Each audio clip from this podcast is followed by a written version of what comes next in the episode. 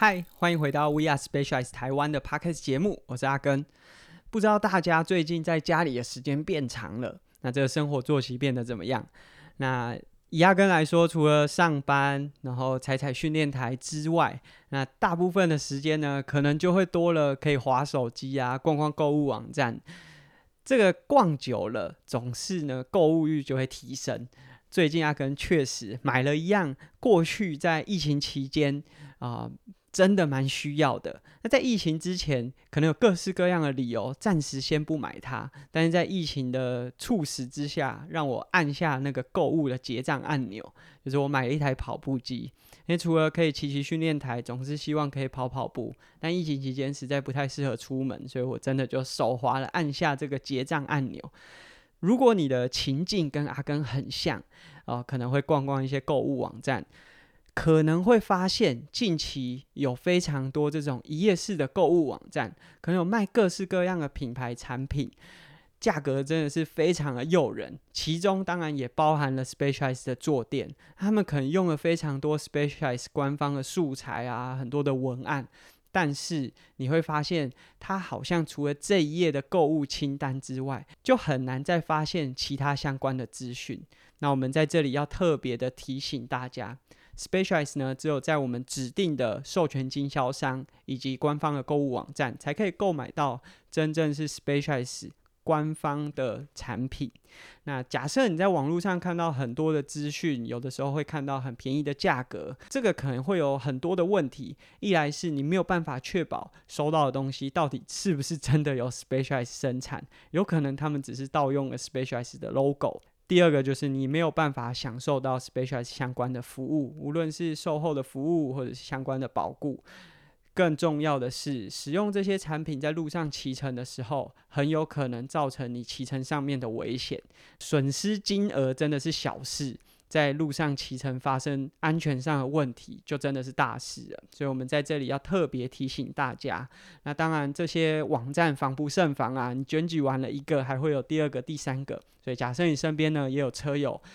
遇到相关的问题，你可以提醒他注意，Specialize 只有在授权的经销商还有官方购物网站才可以买到我们的产品。那近期啊，很多伙伴可能跟阿根一样。很多训练运动都在室内完成。我们也发现有很多的车友开始使用 Rift 在做一些线上的约骑。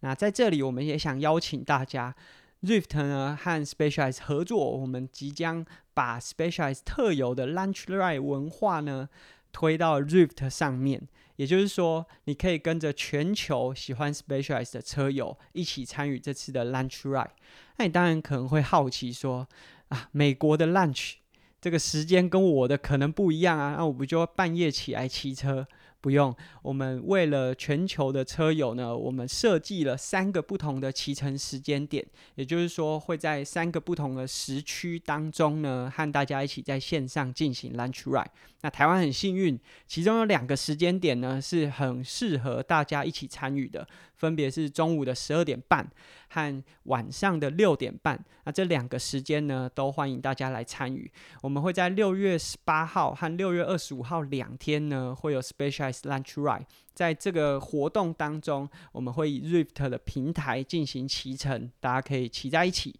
那当然，除了把大家凑在 Rift 平台上面一起约骑之外，参与这次的活动呢，除了包含像可能可以解锁 Specialized 专属的车衣在 Rift 上面，当然还有相关的器材也都会在当天和大家见面。特别和大家说一下，Lunch Ride，这是无论是在国外的 Specialized 员工，或是在台湾的 Specialized 伙伴，都常有的一个文化，就是我们可能会在中午时间小休片刻这时候呢，出去骑个车，也许是骑骑短短的林道，或者是在公路上面享受骑乘的乐趣。这当然可能不像在周末可以安排一次长距离的骑乘，可是却可以在我们工作的过程当中，稍微早段片刻享受骑乘的乐趣。那下午再回到自己的工作岗位上面的时候，或许呢会激发更多的灵感。然后我想这也是为什么 Specialized 总是可以做出很多很贴近骑士心声的产品，因为我们跟骑乘呢总是连接在一起。那在上一集的节目，我们有说到啊关于骑乘的舒适性，我们上次有特别介绍到乳贝这个车款，说这台车是专门为了崎岖路面所设计的，在 Paris 乳贝这样子被称为北方炼狱的赛场当中，我们拿下非常多诱人的成就。那我们在上一集主要都是和大家介绍 Future Shock 二点零这个技术，但其实啊，乳贝全新的版本不只是在车头的 Future Shock 二点零提供了很好的吸震效果，我们在坐管的结构上也做了很大的提升。那过去的乳贝呢，在坐管呢，可能一样使用 RERT 这个系统来帮助做一些吸震，但可以想象，这个吸震的类似凝胶的结构啊，装在坐管上，在体积上或者视觉上看起来就不是这么洗练，在公路车当中啊，可能会有些突兀。所以我们在新版的乳贝做了大幅度的提升。这支坐管除了保持吸震的效果之外，在外观上是少数既具备空气力学效果。又有好的舒适性的一支坐管，那同时搭配乳贝这款车子，我们锁固坐管的结构，把它往下移动，让坐管呢可以有结构性上面的吸震效果。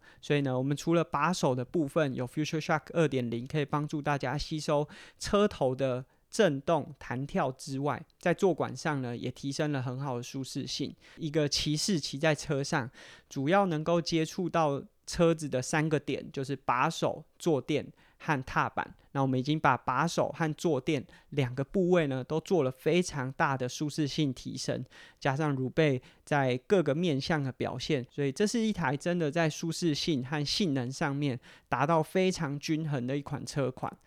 那当然，我们上周说到舒适性，介绍乳贝车款，但假设你已经有一台很不错的自行车。你可能不想再升级了，那这时候你可能就会想，舒适性如果这么重要，我还有没有什么方法呢，可以让我骑乘可以具备更好的舒适性？所以今天我们就要和大家分享轮胎和轮框逐渐加宽的这个新时代。大家会发现说这几年啊，轮胎的宽度或者是轮框的宽度，无论是在公路车上还是登山车上，都是不断的长大。这跟十几年前其实有很大的差异。阿根记得刚开始骑车的时候，无论是你走进店家想要买一条轮胎，或者是你在网络上在搜寻很多职业选手在车辆上面的配置，都还是主要以十九到二十三 C 这样子的轮胎配置。甚至当时会认为说，二十三 C 这样的轮胎太宽了，是给训练用的。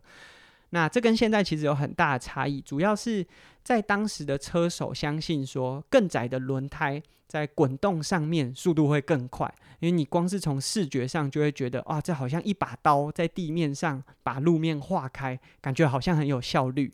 但随着这个研究越来越多啊，很多的测试，那无论是用机台或者实际进到路面进行很多的实测，就发现这窄的轮胎。看起来好像滚动速度会更快，但实际上啊，它的接地面积反而是更狭长的。什么是狭长呢？就是它的垂直接触面积是很大的，那侧向比较小。反观更宽的轮胎啊，在接地面积上，虽然侧向好像。的确增加了很多接触面积，但在垂直面向，其实在接触面积上反而是比较有优势的。也就是说呢，在滚动的过程中，正向也就是我们直线骑乘的过程中，这滚动效益不仅比较高，而且在过弯啊或者是一些比较激烈复杂的骑乘路线上面的时候，还能够提供更多的支撑性和抓地力。那这个呢，就让近年来的轮胎不断的从比较窄的这样形式，不断的往上增加，轮框也跟着往上调整，以符合这个轮胎的宽度。这个带来了效益也蛮多的，就例如说在骑乘的过程中，呃，比较宽的轮框呢，在过弯上面也提供比较好的支撑性。因为你可以想象，假设你的轮框和轮胎就像一片纸片一样在进行骑乘。那正向上面可能没有太大的差异，但随着这个过弯啊，或者是一些比较复杂的路面，这样窄窄的形式，在支撑性上面或稳定性可能表现都不是这么好。那随着你的轮框和轮胎做的比较宽，就好像一个球体在地面上滚动，它在每一个角度都可以提供更好的支撑性和稳定性，所以呢，轮框和轮胎的宽度就因此逐渐的提升。那这样子的提升带来的另外一个效益就是舒适性了。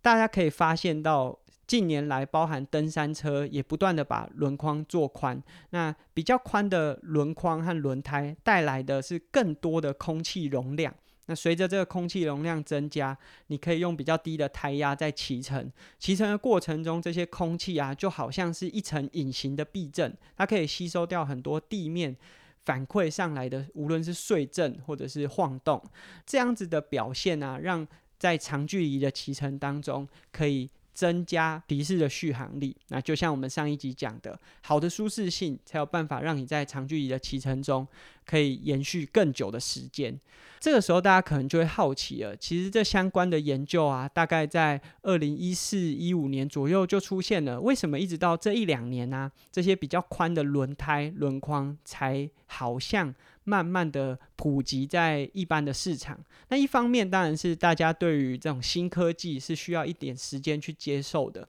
那另外啊，其实硬体上面的限制，早期虽然有相关的研究知道说啊，更宽的轮胎轮框可以带来一些比较好的效益，可是呢，在当时大部分的车款还是使用 C 夹，也就是夹刹车面的这样子的刹车方式来进行刹车。那在当时，因为有刹车结构的关系，所以你的轮胎如果太宽，可能会磨到夹器，或者是说你的轮框如果做的太宽，会影响刹车的效果。那随着碟刹的出现，啊，把 C 夹的结构取消之后，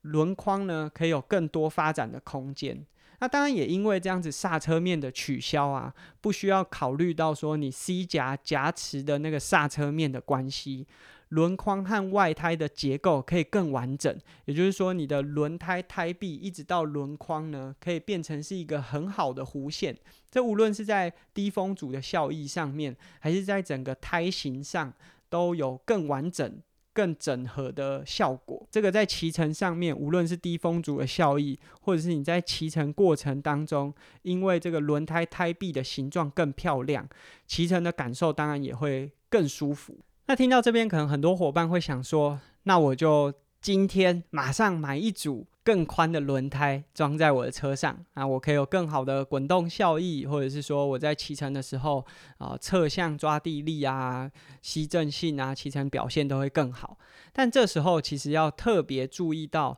你的轮框宽度，因为我们刚才有讲到说，早期的轮框可能都是针对这种十九到二十三 C 去做设计的。那近年来啊，其实公路车的轮框从早期的十三到十六 millimeter 一直长大到了十八到二十一 millimeter。那主要的原因是为了让轮胎和框体之间有更好的搭配，因为你如果在窄的轮框上面装上宽胎啊。会好像一只甜筒冰淇淋，但这冰淇淋特别大颗。我们刚才有讲到说，这个轮框宽度跟这个轮胎，假设可以做的更流线型，然后这个结构更整体的话，可以有低风阻的效益。假设你想象这是一只甜筒冰淇淋，冰淇淋很大颗，迎风面的时候会造成轮胎后面还是会有明显的空气扰动。反而让空气力学的效益降低。那你可能会想说，嗯，空气力学感觉不是这么重要，我只要骑起来的感受是好的就可以了。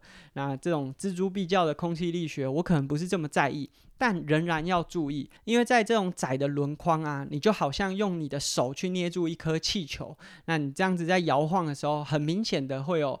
放大摇晃的感受。这样比较窄的轮框装上宽胎之后，在面对地面上，无论是过弯或者是比较复杂的崎岖路面，胎壁的支撑性就会像那颗气球一样，支撑表现不佳，那可能会影响到你过弯的表现，或是整体的结构刚性。另外一个比较需要注意到的就是。其实宽胎是必须搭配低胎压的。那比较窄的轮框啊，可能会让你的轮胎在低胎压的时候抓不住框钩。那你为了让轮胎可以持续抓住框钩，可能需要把胎压提升。那这可能也会让宽胎的效益在这个时候呢就荡然无存。当然，大家可能会想说，哇，换宽胎好像需要思考的也蛮多的。没错，因为其实这是近年来比较呃新的科技。那早期很多的设计呢，都是为了窄胎所做的设计。那甚至包含车架的宽度，也在框体变宽之后，有做了蛮多的调整。这些调整啊，可能在新旧器材之间会有一个磨合期。例如说，登山车的轮框其实也不断的长大，从早期这种二十 mm 窄的轮框啊，到现在甚至很多 trail 的登山车都已经长大到了三十 mm 以上的轮框宽度。无论是在车架的设计上，甚至是前叉，都需要去思考到。所以呢，这是大家在选购无论是宽胎宽框的时候，都需要去考虑的一些要素。那在我们前面。都有讲到说，诶，这个轮胎的胎压问题，其实我们的轮胎和轮框加宽之后，是必须要调整自己的胎压，稍微往下下修的。大家可以想象，早期公路车车胎大概都是以一百到一百二在做设定。那假设我们不考虑复杂路面的登山车，同样也是光头胎的城市车，可能是在六十到八十之间的 PSI 胎压设定。同样也是光头胎的机车呢，可能是更低的三十 psi，所以你就可以知道说，当你这个轮胎轮框之间宽度加宽，让里面的空气容量增加的时候，我们都需要去调整这个里面的胎压值，因为当这个轮胎的宽度增加，里面空气容量增加的时候，轮胎不需要这么高的。压力就可以把轮胎撑起来，那你这时候需要降低你自己的胎压，才可以有最好的综合骑乘表现。在骑乘之前，也要确定好自己的体重。轮框关系和胎压之间的变化，那其实包含我们 specialize 相关 r e v o l 的产品，或者是我们的轮胎，也都有提供不同体重之间的建议值。那当然，另外像第三方速联的 Access 网站，也提供了大家可以输入自己的轮胎、轮框还有体重关系啊，去找出自己最适合的胎压值。啊，在今天的节目当中啊，我们其实没有和大家分享太多。Specialized 相关的产品，那当然 Specialized 无论是 Revo 的轮组，特别在各个轮胎之间去做了测试，打造出最适合的轮框宽度之外，我们其实也提供了很多不一样的选择。大家如果有兴趣的话，也可以到我们的官方网站呢查看我们的产品。那在今天的节目，我们和大家分享了宽胎所造成的影响，